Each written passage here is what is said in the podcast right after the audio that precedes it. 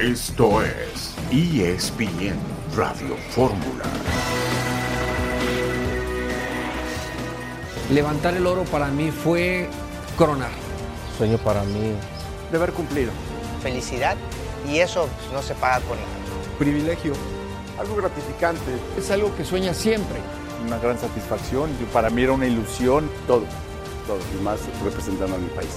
Ver a un México mejor, en todos los sentidos. Demostrar que México sigue siendo el número uno en una CONCACAF. Es importante, por supuesto. La aspiración y la costumbre que debe tener el equipo mexicano y un servidor.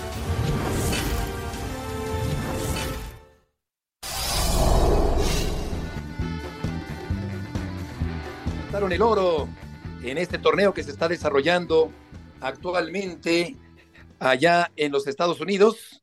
La selección viaja a Dallas para jugar contra Costa Rica. Tendremos reportes de Mauricio Imay y de Natalia Álvarez. Un saludo en este jueves 6 de julio de 2023. Estamos aquí en esta emisión multimedia de ESPN Radio Fórmula. John, buenas tardes. Buenas tardes, tratando de averiguar quién es esa contratación bomba de Rayados de Monterrey, si es Tecate, que si es un jugador de la Liga Española. Andamos trabajando en eso. Y de una vez cuelo mis 10 segundos de golf. El US Open femenil se juega por primera vez en Pebble Beach, allá en Carmel, uno de los campos más históricos de los Estados Unidos. La líder es una china Lee en menos cuatro, dos mexicanas, Gaby López terminó en más tres el día de hoy. María Fasi apenas va en el segundo hoyo en par de campo. En Pebble Beach lo pueden seguir el torneo en Star Plus. Perfecto, Johnny. Milagrosamente aparece Mario Carrillo en ESPN. Se dejó convencer. Mario. Gusto saludarte. Amigos, un verdadero privilegio estar en su programa. Me tenían más borrado que nunca. pero eh, muy contento, muy contento de estar contigo, con John Southwick, los mejores periodistas de lo mejor que tenemos en el mundo, más bien en mi mundo. Pero listo, listo y dispuesto. La selección nacional, hombre, creo que puede ganar el sábado, avanzar. Y quiero platicar cómo entraron o por qué entraron a una sesión de psicología el día de ayer. Correcto, Mario. Siempre interesante escuchar tus aportaciones tácticas, tu conocimiento del fútbol. Qué interesante este tema en particular que ya nos adelantas. Por supuesto que lo vamos a tocar. Willer Dita ya firmó con el equipo de Cruz Azul. El Real Madrid anunció el fichaje de Arda Guller. Sergio Canales, no hay todavía nada concreto con respecto a la posible contratación de Sergio Canales para el fútbol mexicano y también tendremos a Cambindo John, el nuevo jugador colombiano de la máquina cementera, en una entrevista, John, que realizó León Lecanda. Fíjate que todo este tema de, los psicólogos, platicaba el fin de semana con Miguel Ayun, que, que se ha ayudado. Tu amiga, la doctora Rivas, sé que en el América están felices con ella, Beto. Yo creo que el tema de, los psicólogos hoy en día es muy importante en el deporte profesional, más que nunca. ¿eh? que, Mario, Mario siempre ha tratado eh, incluso se han hecho versiones absurdas con respecto a este manejo psicológico, eh, Mario, de, de, los futbolistas profesionales, que es tan importante. Eh, y aparte, determinante. yo en Portugal hablé con Miguel Ayun, después supe que Guadalajara iba a Colombia, pero vamos, ahora sale Henry Martín, que es determinante para su vida, para su carrera, la parte mental. En la selección entra en una sesión ayer, hombre, el equipo América que yo tuve la fortuna de dirigir, siempre, siempre traté eh, de buscar el mejor rendimiento con meditaciones, con acercamientos, tiene que ser especialistas de un gran conocimiento mental espiritual. Yo te puedo decir interesante escuchar ese tema, Mario. Sí, Vamos, vamos a Hay que hablar con tu amiga, la doctora Rivas, para que nos vuelva a dar un update, ¿no? Por supuesto, por supuesto, es un gran tema. Y la pregunta del día en esta tarde en ESPN Radio Fórmula, ¿es la selección mexicana más débil en los últimos 30 años, como dice Medford? Vamos a ir a la primera pausa de la tarde y volveremos enseguida. Carrillo, Sotcliffe y Murrieta.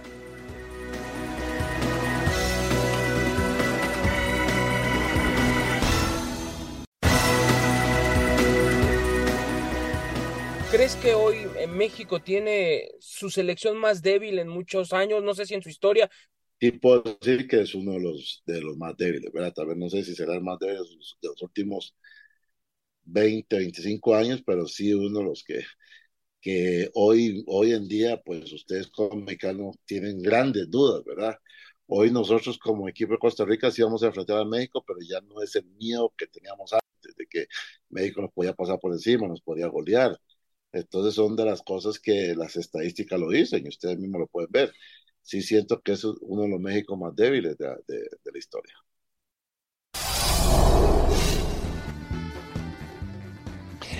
Es Hernán Medford, un eh, referente del fútbol de Costa Rica, y sí, efectivamente, ha perdido fortaleza zonal el fútbol mexicano. En 2007 México le ganó 1 por 0 a Costa Rica en cuartos de final. En 2015 también ganó 1-0. En 2019 empató a 1 con Costa Rica. Vamos a ver qué pasa en cuartos de final de Copa Oro ahora en 2023, eh, pasado mañana. En ese partido que terminó empatado en 2019, finalmente México también ganó en penales 5 por 4. Así que siempre ha ganado en cuartos de final el equipo de México a Costa Rica en cuartos de final. La pregunta sería, Mario, si crees que tiene razón Medford con respecto a que esta es la peor selección mexicana en los últimos 30 años. Eh, no, qué bueno que esté hablando. Me gusta que hable. Eh, a mí me tocó dirigir la selección nacional de México contra Costa Rica en una Copa de Oro exactamente en 2000, 2010, cuando suspendieron a Javier, a mí me tocó dirigirla. Y te iba a decir algo eh, rápido. era Ochoa, el gringo Castro, el Topo Valenzuela, Ismael, Pinto, Torrado, eh, Israel Castro, eh, Efraín Juárez, Sabá, Giovanni Vela.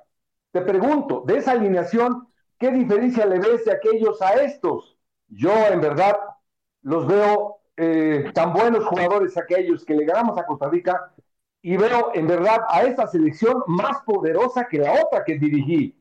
Por eso te digo, este equipo le falta mucho, mucho trabajo. Eh, la parte mental es fundamental, sí, es fundamental, pero el trabajo de Jimmy Lozano es fundamental y es determinante. Es lo que le hace falta a esta selección nacional. Con esto te quiero decir que no, no estoy de acuerdo en absoluto con Hernán Meto. Fíjate, John, eh, eh, qué interesante lo que dice Mario, porque yo veo que, por ejemplo, estaba Ochoa, estaba Torrado, estaba Giovanni, estaba Vela, a mí sí me parecería de, entrada un mejor equipo aquel que el actual. Pero tú qué opinas, John? Hijo, está, muy parejo, ¿eh? La verdad está muy parejo. Eh, yo creo que lo que ha pasado, Beto, es, me ha tocado, eh, ¿se acuerdan el Mundial de Brasil? Que Costa Rica fue la gran sorpresa y se quedaba ahí en Sao Paulo y de rebote acabamos en el mismo hotel que ellos. Y creo que el costarricense siempre ha usado de motivación enfrentar a México el hecho de que los vemos hacia abajo, que no los vemos, que no les damos un lugar, que nos confiamos, que vemos a todo Centroamérica por debajo de nosotros. Yo creo que esta es la peor crisis que hemos tenido. Vimos lo que pasó en Qatar. Quizás si hiciéramos una comparación hombre a hombre, no lo es. Por eso, Mario, es tan importante la parte psicológica, porque aunque, aunque veas mejor a esta selección eh, que la que tuviste en el 2010, pero quizás anímicamente es lo peor que ha estado la selección. Entonces, creo que por ahí va la cosa, en, que, en que crean que sí son buenos, ¿no? Porque se lo dijo Javier Aguirre hace unos días a, a David, van con una presión y hasta medio miedo de las críticas que se, se sienten yendo a selección, ¿eh? No, eh, John, para nada. Te iba a decir, nada más así rápido. ¿Qué diferencia encuentras de el gringo Castro, el topo Valenzuela, Ismael Rodríguez, Pinto, contra Gallardo, contra eh, Edson Álvarez, contra Montes y contra el que me digas, Sánchez, Jorge Sánchez del Ajax? Dime la diferencia de esa línea. no, ahí, ahí tienes toda pues la razón. Y, y, ah, y varios cuando dices Giovanni, cuando dices Giovanni Vela, Torrado sí, sí, sí, sí tenías algo, pero sí, defensivamente sí, sí es el medio campo, eh, el medio campo tenía Israel Castro, Efraín Juárez y Torrado. Ahora está eh, Chávez, Edson Álvarez, Romo, eh, ¿Qué diferencia Rodríguez. hay de este medio campo al otro, por ejemplo? Sí, sí. Nosotros Pues mira, interesante. arriba teníamos a Miguel Sabá, ahora está Henry Martino Santiago Jiménez. Sí, sí, sí. Pues sí, tienes No, razón, nada Mario. Qué buena Ahora, ¿cómo- memoria. Ya, ¿Qué, qué este, yo creo que sufriste mucho en ese partido, Mario. Yo creo que por eso te acuerdas.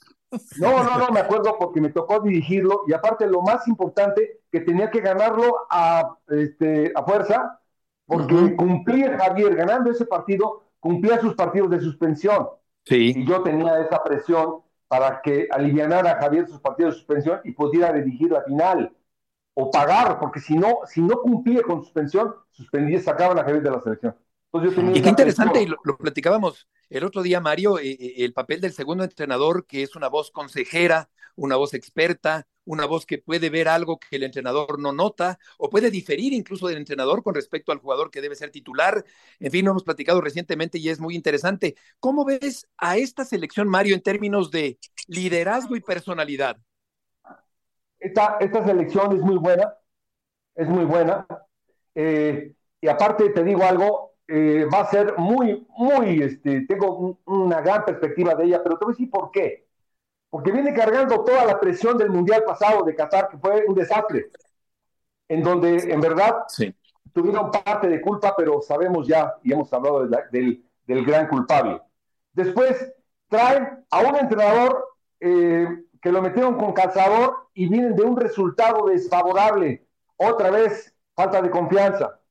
Y después se está iniciando este proceso, pues, hombre, denle oportunidad de que se afiancen, de que tomen confianza, porque son muy buenos jugadores. Yo los he visto a los nacionales, a los extranjeros. He visto a Santiago Jiménez domingo a domingo, a Luis Chávez en la Copa del Mundo, a Edson Álvarez en el Ajax, a Gallardo en muchos partidos, eh, a Ochoa ahora de los mejores jugadores en Italia. Es decir, este equipo poco a poco lo va a hacer mejor. Ahora sí te digo algo, el Jimmy Lozano es determinante. ¿eh? Aquí vamos a ver si el Jimmy tiene patas para gallo. Hasta ahorita no lo ha demostrado, tiene material humano para demostrar. Sí, ¿sabes quién anda bien también? Antuna, eh, jugando por derecha con, con velocidad en la selección mexicana. Vamos a escuchar esto que dijo también Hernán Medford. Cuéntanos un poco, ¿qué esperas del partido de fin de semana? un poco complejo, ¿verdad? Dos selecciones que siempre han sido favoritas en el área, pero estoy pasando por una situación muy complicada, muy difícil.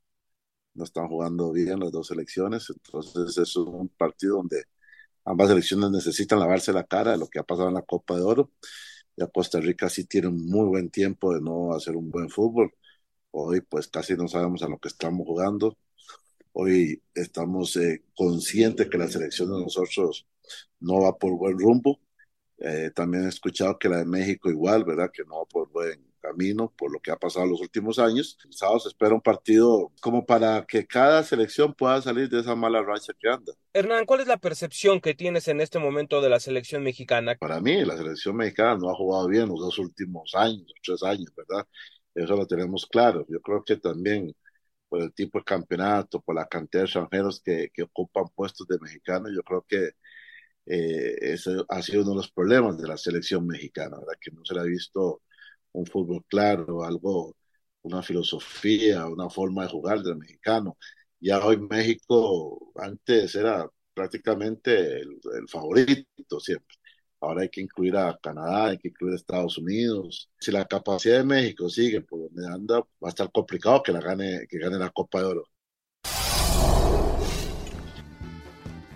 Sí, de hecho yo creo, salvo la mejor opinión de Johnny de Mario, que el equipo de México no es favorito para ganar este torneo. Jaime Lozano tiene marca de dos ganados, cero empatados y uno perdido, efectividad del 77%, una derrota dolorosa frente a Qatar, 18 oportunidades de gol por partido, 7.3 tiros al arco por juego. Aquí, John, lo que yo creo que Costa Rica puede aprovechar es que el equipo mexicano viene de generar fútbol, de tener muchas llegadas, de tener posesión, de tener dominio, pero de no haber podido ganar a una selección de poca monta como Sí, la de sí. Qatar el fin de semana anterior. Jugar con, con la presión que siente México, Exactamente. el, el desplegar, el tratar de hacer algo en contragolpe, a balón parado, por arriba, el, el darnos cuenta que hasta el público anda presionado, eh, que en cualquier momento los primeros 20 minutos pueden ser claves, le metes gol a México y los chicos le pasan toda la presión, ¿no? Eh, eh, como pasa a veces en las Copas del Mundo, Mario, que, el local, el país local es el que más presión siente y yo creo que lo que está haciendo el Jimmy en lo psicológico y todo tiene que darse porque ya fríamente vemos los jugadores y sí, ¿sabes qué? Sí hay talento, pero lo que siempre digo, Beto, el que asimila la presión y la disfruta o el que se calla cachos. Exacto, exacto. Vamos a ver qué tan, qué tan presionado Mario el equipo mexicano. Sí, es totalmente de acuerdo y es una, una analogía, eh, voy a intentar hacerla con John. Cuando estás en el green y estás cercano a hacer par y estás a un toque para hacerlo, se viene toda la presión, pero es individual. Es decir, no, no, luchas contra nadie más que la pelota, la, iba a decir la cancha, el green, ver las, las dificultades o rugosidades del, del, green. Bueno, acá viene siendo exactamente lo mismo. Le viene muy bien la presión a México, muy bien. Eh, tenemos que dar el golpe de autoridad, pero aparte, esta es la competencia que tenemos. Eh, te comento con este entusiasmo, porque me tocó dirigirlo, es bien difícil jugar contra un equipo que se te echa sí. atrás. Mario, perdón interrumpirte. Sí. Vamos, a, vamos al corte y continuamos escuchándote, correcto. Mario, sí, en esta correcto. tarde en ESPN Radio claro, Fórmula.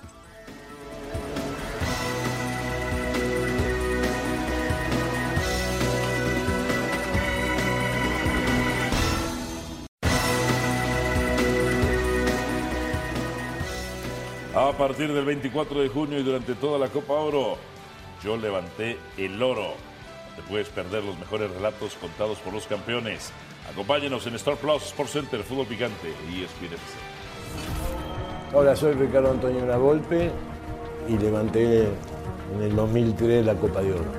Levantar la Copa Oro en una palabra. No demostrar que México sigue siendo el número uno de una CONCACAF.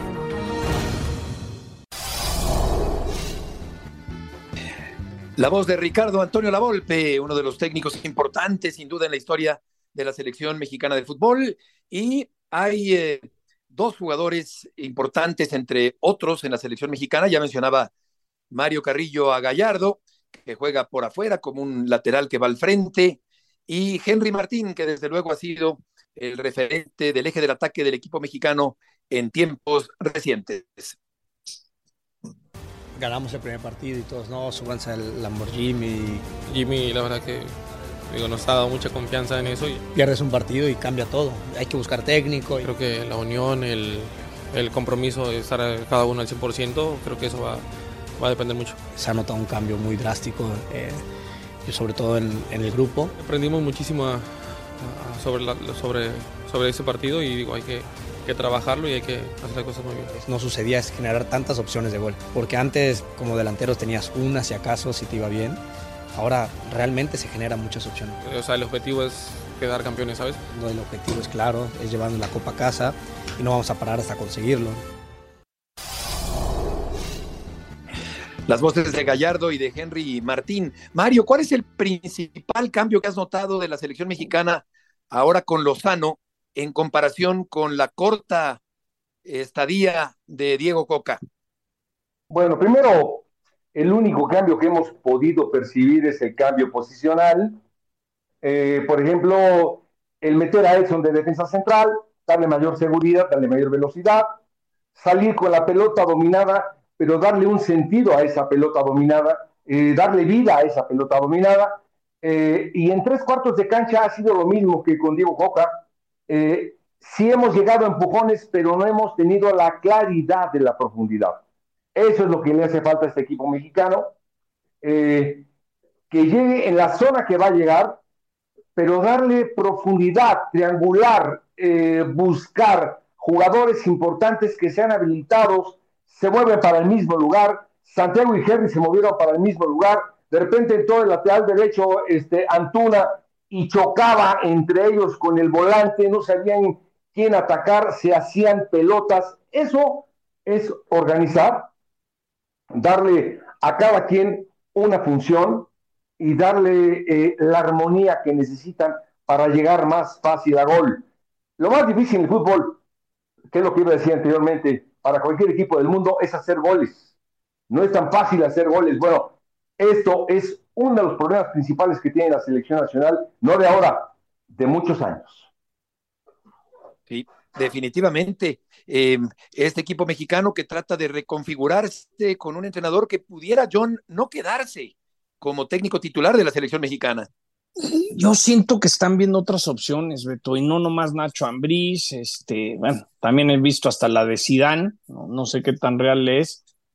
Pues yo creo que Jimmy tiene que cerrar muy bien, no ayuda la derrota con Qatar, yo creo que no puede haber ningún eh, ninguna sorpresa de aquí en la recta final. Es decir, México tiene que jugar, ganar, convencer de aquí a, la final y, coronarse. Si no, yo creo que va a haber otro cambio. Yo, yo creo que es un 50-50 ahorita, ¿no? No sé qué opina Mario. Sí, eh, tiene que, primero tiene que mejorar en lo que, en ese sentido. Yo creo que tiene razón John. Eh, simplemente tiene que demostrar el Jimmy Lozano ganando esta copa que tiene él eh, las tablas, para que lo sea tomado en cuenta en un cuerpo técnico, eh, las tablas. Porque un partido como el pasado, eh, donde vimos que podía México hacer muchas cosas, sí, pero no las hizo. Y eso es lo que debe mostrar. Debe Sí, tener la no certeza. existe. Exactamente, no las hizo. Oye, pero es que sí llegamos muchas veces, sí, a empujones, pero no hicimos gol, pero perdimos. A eso me refiero. Tiene que tener la Exacto. certeza y las tablas para reafirmar. Claro, por más que se llegue, pues hay que meterla y no lo pudo hacer el equipo mexicano en más de 100 minutos el domingo anterior. Vamos contigo, Natalia Álvarez, con el reporte de la selección de Costa Rica. Christopher Núñez habla con respecto al duelo contra México. Natalia, gusto en saludarte. Compañeros, qué gusto saludarles desde las instalaciones del Toyota Stadium, lugar donde la selección de Costa Rica realizó su entrenamiento esta mañana aquí en Dallas. Los ticos motivados para enfrentar a esta selección de México en este decisivo matar o morir de cuartos de final. Dos bajas se dan de momento en la selección costarricense. Roan Wilson presenta un esguince en la rodilla, mientras que Carlos Mora no pudo recuperarse de su esguince en el tobillo izquierdo. Jelsin Tejeda es la nueva incorporación de los ticos en el medio del campo. El experimentado jugador de Herediano llegará esta noche aquí a Dallas. Pero ¿qué les parece si escuchamos a los protagonistas? Sí, este, hicimos un cambio táctico como, lo, como vos lo dijiste, ¿verdad? Por ahí nos sentimos un, un poco mejor, ¿verdad? Ah, tuvimos más, más posesión de balón, tuvimos más llegadas y creo que, que con México hay que enfrentarlo igual, ¿verdad? Eh, no echándonos para atrás y ir a jugar de, de todo a todo. Sí, es un partido muy bonito, ¿verdad? Es, es una final para, para nosotros, ¿verdad? Como dice usted, hay que ganar o morir, pero nosotros vamos con la convicción de ganar y es lo más importante. Los ticos que son conscientes que están en deuda con el nivel futbolístico esperan tener una gran presentación ante la selección de México. Mañana realizarán su último entrenamiento para después brindar la conferencia de prensa de rigor de cara a este partido de cuartos de final. Regreso con ustedes. Natalia, muchas gracias por la información con respecto al equipo de Costa Rica y ahora tenemos el reporte de la selección mexicana rumbo a este partido que es la antesala de las semifinales de este torneo con Mauricio y Mau, gusto en saludarte. Buenas tardes y fuerte abrazo para todos. Todavía desde San José, California, estamos por trasladarnos a la ciudad de Dallas. La selección mexicana en este momento está trabajando todavía aquí en eh, San José. Por la tarde ellos estarán eh, viajando a Texas para llegar única y exclusivamente a Dallas a cenar y a descansar. Mañana reconocimiento de cancha y conferencia de prensa con Jaime Lozano. Ayer platicamos con Henry Martín y tocaba el tema de la competencia interna por ser el delantero titular de la selección mexicana con Santiago Jiménez y decía que esa competencia lo único que ha hecho es hacer los mejores a los dos, que tanto Henry ha aprendido de Santi como Santi ha aprendido de Henry Martín a lo largo de este verano. El próximo sábado seguramente Jaime Lozano se basará en lo que fue su once titular ante Honduras y ante la selección de Haití en los dos primeros compromisos de esta fase de grupos de la Copa Oro. Nos vamos, nos vamos a la ciudad de Dallas, igual que la selección mexicana. El próximo sábado el compromiso en esa ciudad ante Costa Rica, correspondiente ya a los cuartos de final de la Copa Oro. Fuerte abrazo, todavía desde San José. Perfecto, Mau, muchas gracias por la información. Eh, he estado metiéndome, John, a la página de CONCACAF y no sé si tú hayas leído algo o sepas algo con tu olfato reporteril, pero yo no, yo no veo una, una postura de CONCACAF sobre lo ocurrido el domingo anterior en Santa Clara.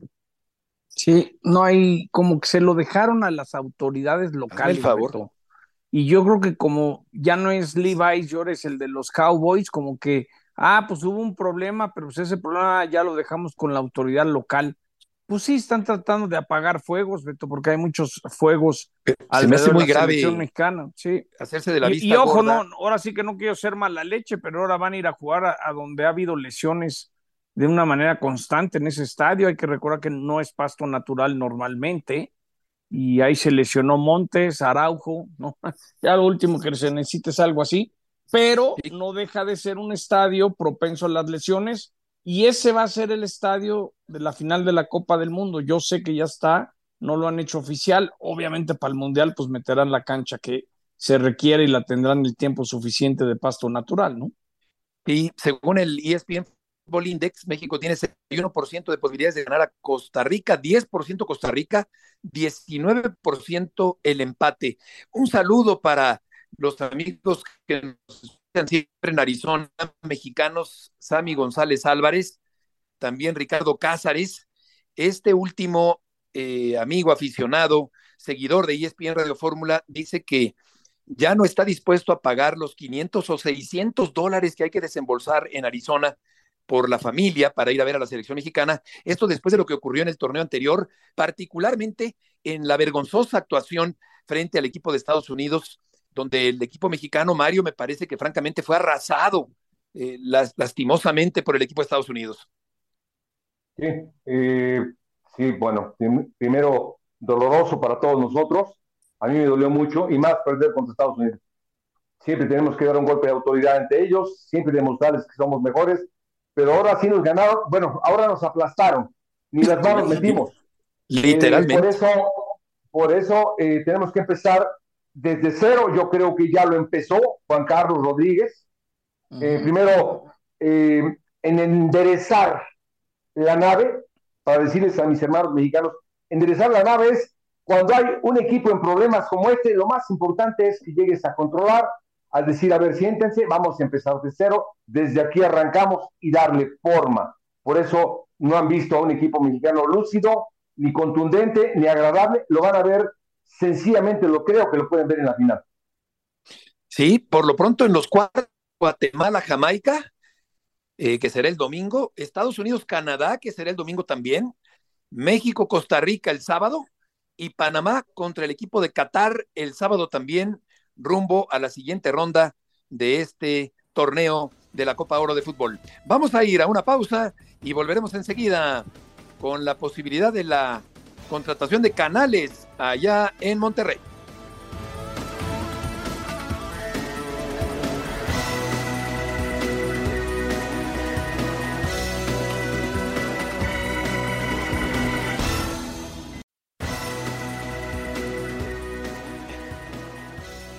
Vamos a ir a Monterrey. Rápidamente una cosita de CONCACAF que me, me, me, faltó decir. El 5 de marzo del año pasado no habían pasado ni cinco horas del incidente de Querétaro y la CONCACAF rápidamente se estaba pronunciando para condenar la violencia en un torneo que ni siquiera organiza, porque el fútbol mexicano lo organiza la Liga MX, la Federación Mexicana de Fútbol.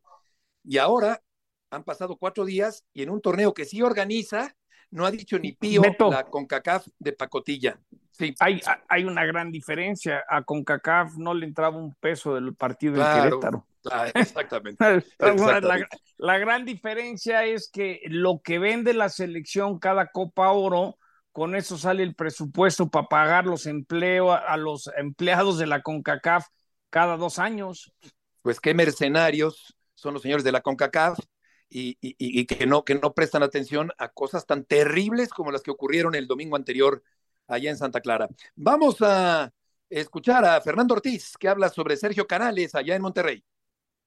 ¿La directiva está trabajando para reforzar el equipo? Sí. A mí me tiene que volver loco la ansiedad, ¿no? Lo dije y lo... Entonces, ¿qué tan cerca está? Entonces esa pregunta no es para mí. No, no, no. Vos me preguntaste a mí, yo te digo esa pregunta, entonces no la tengo que responder yo. Yo te estoy diciendo lo que yo hoy tengo en, en, en conforme a la plantilla, yo estoy feliz. Todo lo que llegara a sumar, lo que puede llegar a venir, va a sumar. La pregunta que vos me haces es directamente a la directiva. ¿Qué opinión te merece Sergio Canales como jugador? Sí, ¿qué tal? Buen día. A nivel nacional de su país y a nivel internacional, muy interesante. Después hablar sobre algo más, no puedo hablar porque hoy no, no, no cuento con él. Eh, bueno, muy válida la postura de Ortiz, pero si se empieza a poner al tú por tú con la prensa en Monterrey, ay, eso puede acabar este, no del todo bien. Eh, ¿Verdad? Este, en, Monterrey hay tanta guerra por la información, por las exclusivas, sí, sí. el adelantar la información que, que, que esto genera, pero te digo algo, en parte me encanta, ¿no? Yo creo que lo que se genere en, en Nuevo León es, es, increíble, ¿no? Este ruido, esa necesidad de, de, competirle al, vecino rico de enfrente o al, a, a, Guiñac, me encanta, en parte me encanta, porque creo que es parte de la pasión que se vive regia. Pues sí, Sergio Canales ha tenido lesiones de muslo, de tendones, otra vez de muslo, de esguince, de muslo, de rodilla, de muslo, de rodilla, de rodilla, de 2011 para acá.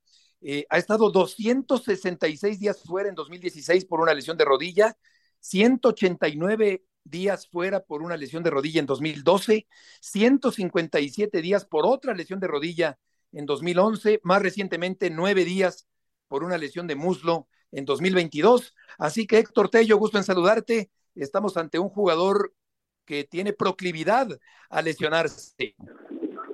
¿Cómo estás, Beto? Gusto saludarlos. Eh, bueno, pues sí, el, el, historial está ahí, eh, quizás eh, con el empuje de haber formado parte de la selección española en la National League de Europa y la consistencia que ha marcado en los últimos tres años, eh, los números que tiene con el Real Betis, lo pone hoy eh, no con, con ese factor tan tan tan visible porque ha sido muy consistente ha sido el referente del, del cuadro andaluz pero sí es un factor que tiene que contemplar eh, rayados a la hora de negociar, y hablo de negociación porque eso es lo que está y mucha gente eh, comienza a, a, soltar información que, bueno, pues que la famosa bomba está lista, como acá se ha querido manejar en los medios locales de Monterrey, cuando pues no ha pasado en, en una plática, en una charla entre club y representante y jugador que ya dio el visto bueno, le interesa el proyecto que le ofrece Monterrey, pero no podemos hablar que esté cerca Beto, compañeros, porque la negociación con el club no existe. Ahora, la, la, otra vertiente es que si Monterrey no va a negociar con el Betis, eh, que, se pudiese dar una, un pago de una cláusula de rescisión, que normalmente al valor que se, tiene tasado el, jugador en el mercado es, es, todavía más alto. Entonces, vamos a ver cómo, cómo se dan las, en las próximas horas, los próximos días, pero lo que es un hecho es que no está eh, Sergio Canales ahorita en eh, ya un, un, futuro muy cercano con el con el Monterrey como se ha querido manejar. Correcto, Héctor, ¿quieres decir algo más? Sí, Beto, bueno, pues que eh, Pentano Ortiz, bueno, pues finalmente eh, defendió esta metodología que usaban con el América de un día a la semana buscar eh, el trabajo en una cancha de pádel y dice, bueno, que es parte de una metodología que les ha dado resultado y que para nada se puede esto sumar a una evaluación en el tema eh, de, de, partido a partido. Héctor, muchas gracias por la información. Con mucho gusto, Beto. Buenas tardes. Buenas tardes. ¿Qué te parece esto, Mario, de entrenar en una cancha de pádel? Eh, bueno, primero, eh, primero, eh, yo creo que todo mundo, a mí me gusta mucho eh, lo que va a decir John. La prensa en Monterrey es extraordinaria, es pasional y siempre, pero aparte es algo bien bonito. Yo viví en Monterrey con los Tigres mucho tiempo. Es que el de la carnicería, el de la panadería y el de la escuela se pelean y todos los días te están recordando que tienes que ganar el siguiente partido, ¿eh? sí. todos los días en cualquier esquina. Entonces es algo muy agradable.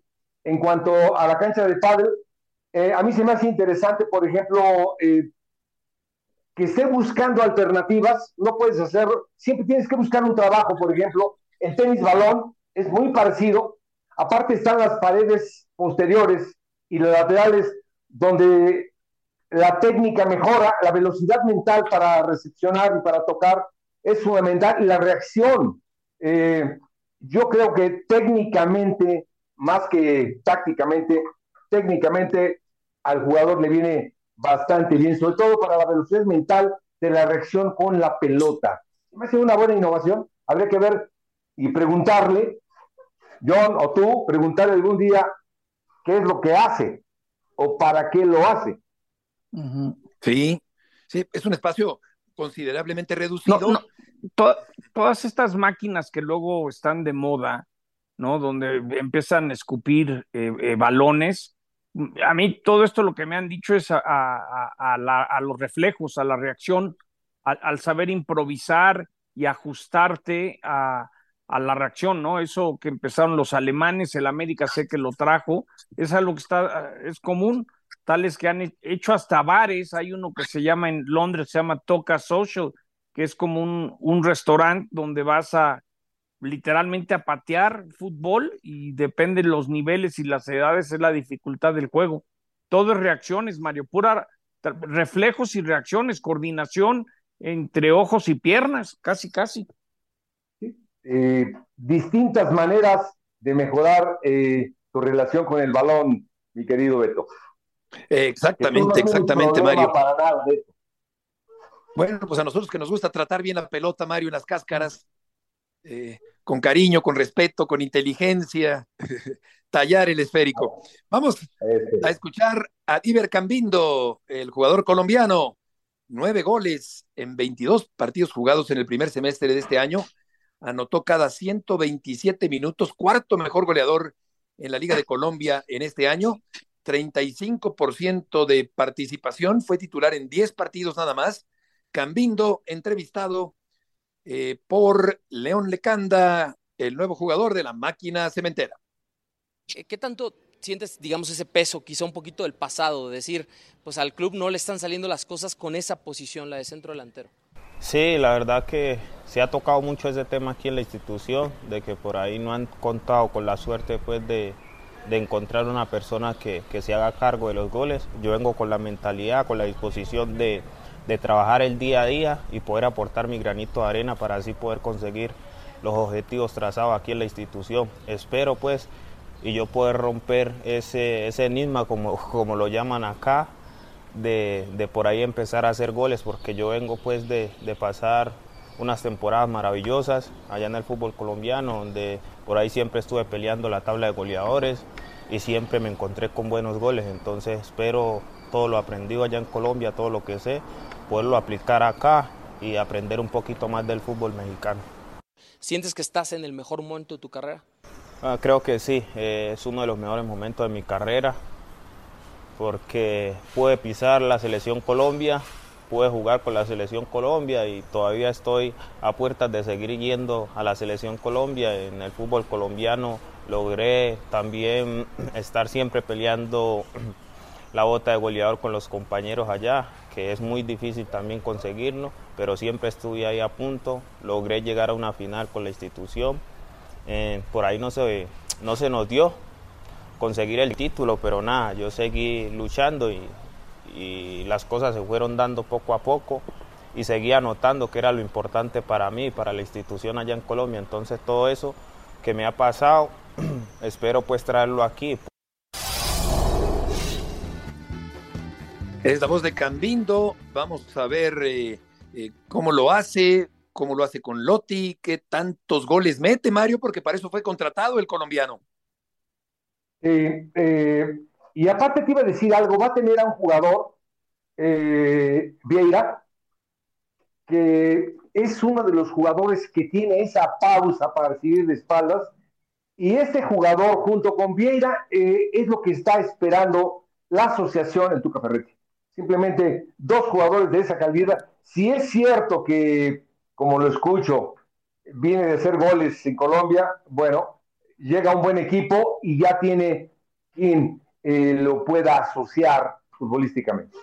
Oye, que este, este Vieira, por cierto, era albañil, se dedicaba a la albañilería en, en Brasil y llega al equipo del cemento, al equipo cementero de Cruz Azul. También, como dice Mario, Vieira eh, necesitará aportar una buena cuota de goles en este torneo para el conjunto de la máquina cementera. Un Cruz Azul, John, que empezó perdiendo el torneo frente al Atlas de Guadalajara.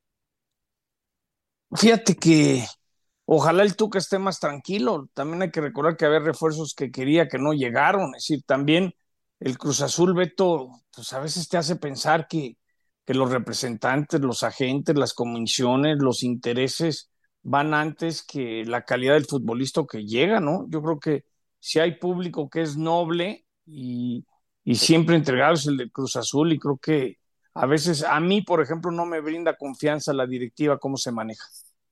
Yo diría que masoquista, este público tan aguantador de la máquina cementera, que ha contratado a Salcedo para la defensa central, a Vieira, como dice Mario, el brasileño, Castaño, que también es colombiano, y otros dos colombianos, Mario, Cambindo y Dita, para este torneo.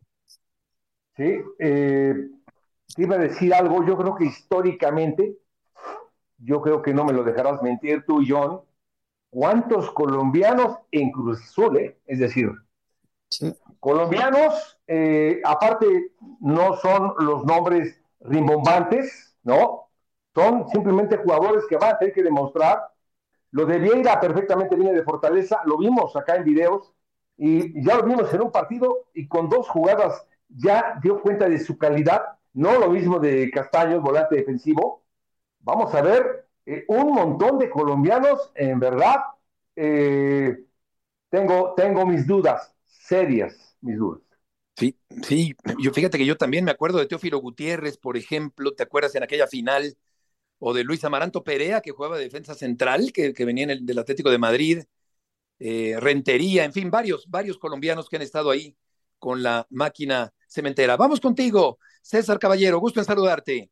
¿Cómo estás, Beto? Qué gusto saludarlos. Estamos desde el día de medios de la final eh, del campeón de campeonas femenil, el cual se disputará el juego de ida este viernes en el Estadio Azteca. Las Águilas del la América reciben la visita del conjunto de Tigres en esta serie que prácticamente abre la nueva temporada del fútbol femenil en México. En el caso del América Varonil, hoy tuvieron entrenamiento por la mañana, están alistando lo que será la visita al Querétaro del próximo domingo por la tarde. Todo indica que Julián Quiñones va a estar disponible para jugar y es muy probable que lo haga de inicio en el Estadio Corregidora. En el entrenamiento de ayer pudimos ver que Andrés Jardiné lo tiene proyectado, al parecer para ir como centro delantero, estuvo practicando con el equipo titular en el Interescuadras, un conjunto que estuvo conformado por elementos como Oscar Jiménez, Néstor Araujo, Sebastián Cáceres, Richard Sánchez, Jonathan Dos Santos, toda la principal elenco estelar americanista estaba en ese equipo donde Julián Quiñones participó como centro delantero y se perfila para debutar frente a los Gallos Blancos ya con la camiseta del América. Eh, perfecto. ¿Y qué sabemos, César? Te mando un abrazo de, del rumor que llegaría o un central o un lateral izquierdo como la última contratación del América. Hola Johnny, ¿cómo estás? Qué gusto saludarte, hermano. Es toda una realidad. Mira, el América todavía está sondeando el mercado. Hay bastante tiempo. El libro de pases cierra prácticamente en septiembre, se va a atravesar la League Cup, entonces hay tiempo para poder buscar a un futbolista más y meterlo al sistema de trabajo de Andrés Jardine. Lo que nos han dicho es que este elemento que podría ser ya sea sudamericano o del mercado mexicano va a ser forzosamente en la zona defensiva. Puede ser un central, sin embargo, ahí luce más complicado porque en este momento el equipo tiene cinco centrales que están compitiendo por dos puestos. Tendría que salir alguien como que para facilitar la llegada de un nuevo zaguero parecería más viable la opción de un lateral izquierdo. Ahí hay también algunos nombres que podrían competir por ese lugar, pero quizás no es tan claro eh, los nombres que podrían estar eh, disputando ese sitio por la lateral izquierda. Entonces, es una posibilidad que el América no ha descartado. El América no se cierra absolutamente nada porque sabe que el mercado de pases todavía tiene mucha vida en este verano y que podrían buscar a alguien más. Si quieren a un último refuerzo para ocupar esa última plaza de extranjero, vamos a ver cómo se van moviendo las cosas en los próximos días. Gracias, César. Un abrazo. A ti, Johnny. Mario, a ver, encontré lista de colombianos en los últimos 20 años en Cruz Azul. Yo voy diciendo, y tú, tú dices si vale la pena mencionarlo. Andrés Chitiba, John Javier Restrepo, Dos. Martín Arzuaga, Jair Patiño, Edison Perea. ¿Se acuerdan? Teófilo Gutiérrez cuando se fue corriendo a Argentina. Uno que muy bueno, Luis Amaranto Perea. Sí, aparte, y te iba a decir, interesantes todos ellos. Yo tuve a John Restrepo, un tremendo jugador para mí, conmigo, lo dirigí en los Tigres. A lo que, lo que te quiero decir, John, es cuántos colombianos, pero al mismo tiempo, ahorita van, cuántos colombianos va a tener la máquina de Cruz Azul en una temporada. Es lo que te digo que se me hace muy extraño. Que sean Kevin Castaño y Diver Cambindo, ¿no? Son los dos. El que viene de Independiente Medellín y Águilas Doradas, sí, sí. Pero lo que tú dices es muy cierto. Por, por uno que otro que llegó importante, otros parece que vienen nomás de paseo, ¿no? Eh, la máquina de Cruz Azul es uno de los equipos gigantes de este país, grandísimo de este país, y, y el que venga tiene que ser eh, de un nivel muy alto, John. Cruz Azul necesita, históricamente Cruz Azul, para ser campeón, tiene que tener, así como se reforzó de Ricardo Ferretti, que es uno de los mejores entrenadores de este país, tiene que tener los jugadores de esa jerarquía. Antes de despedir, Mario, ¿para qué está el Cruz Azul este torneo? Eh, Cruz Azul, eh, dependiendo de lo que está, yo creo que debe de estar entre los ocho mejores. Muchas gracias, Beto, Mario. Buen provecho. Abrazo Hasta la próxima.